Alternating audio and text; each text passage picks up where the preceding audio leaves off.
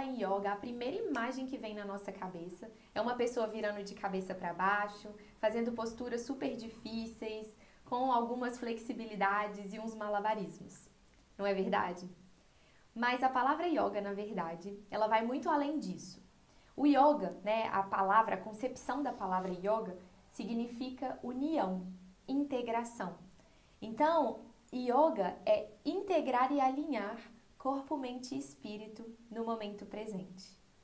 Existem diversas linhagens diferentes de yoga e, inclusive, existe um tipo de yoga que ainda é muito pouco conhecido, não só aqui no Brasil, mas em todo o Ocidente. É o yoga terapêutico tibetano, que eu gosto de dizer que é o yoga da nova era. O Lujong, que é essa prática terapêutica tibetana, ela ficou em segredo por muito tempo, apesar dos seus 8 mil anos de tradição.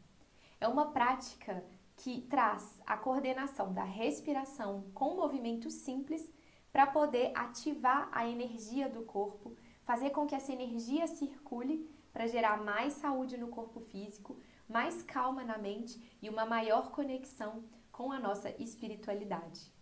Quando a gente trabalha com esse tipo de yoga mais terapêutico, a gente está aumentando a nossa vibração, elevando a nossa frequência vibracional e fazendo a nossa conexão com o divino.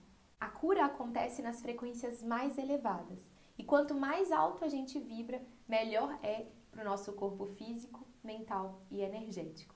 Nesta série Conhecimentos do Instituto Fênix, nós vamos mergulhar na sabedoria tibetana dos cinco elementos e nos movimentos corporais que nos ajudam a fazer essa purificação do corpo.